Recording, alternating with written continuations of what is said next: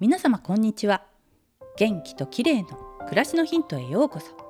今日もお越しいただきありがとうございます。毎週土曜日は美容の話をお届けしています。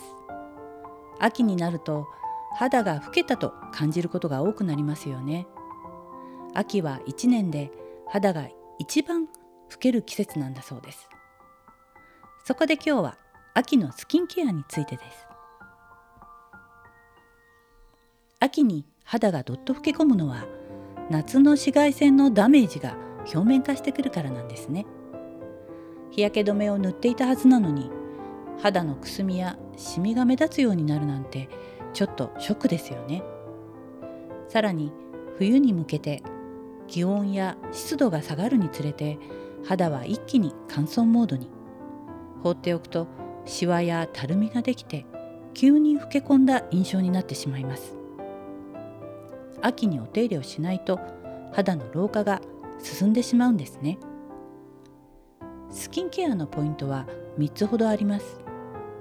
まずは代謝が落ちて肌がくすんでシミが目立つ場合はとどまっている古い角質を取り去りターンオーバーを整える AHA 配合のアイテムをプラスします。これによって化粧品の浸透力もアップするのでとてもおすすめです。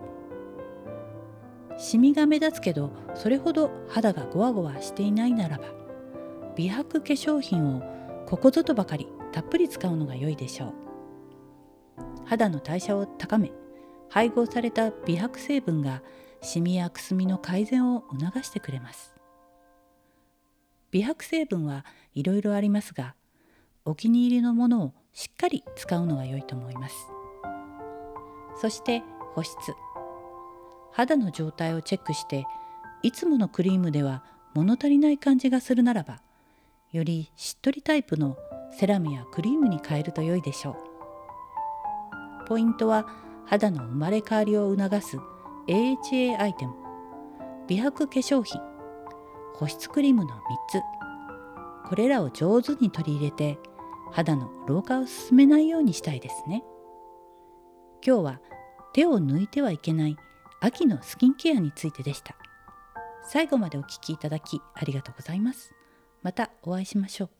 友吉ゆき子でした。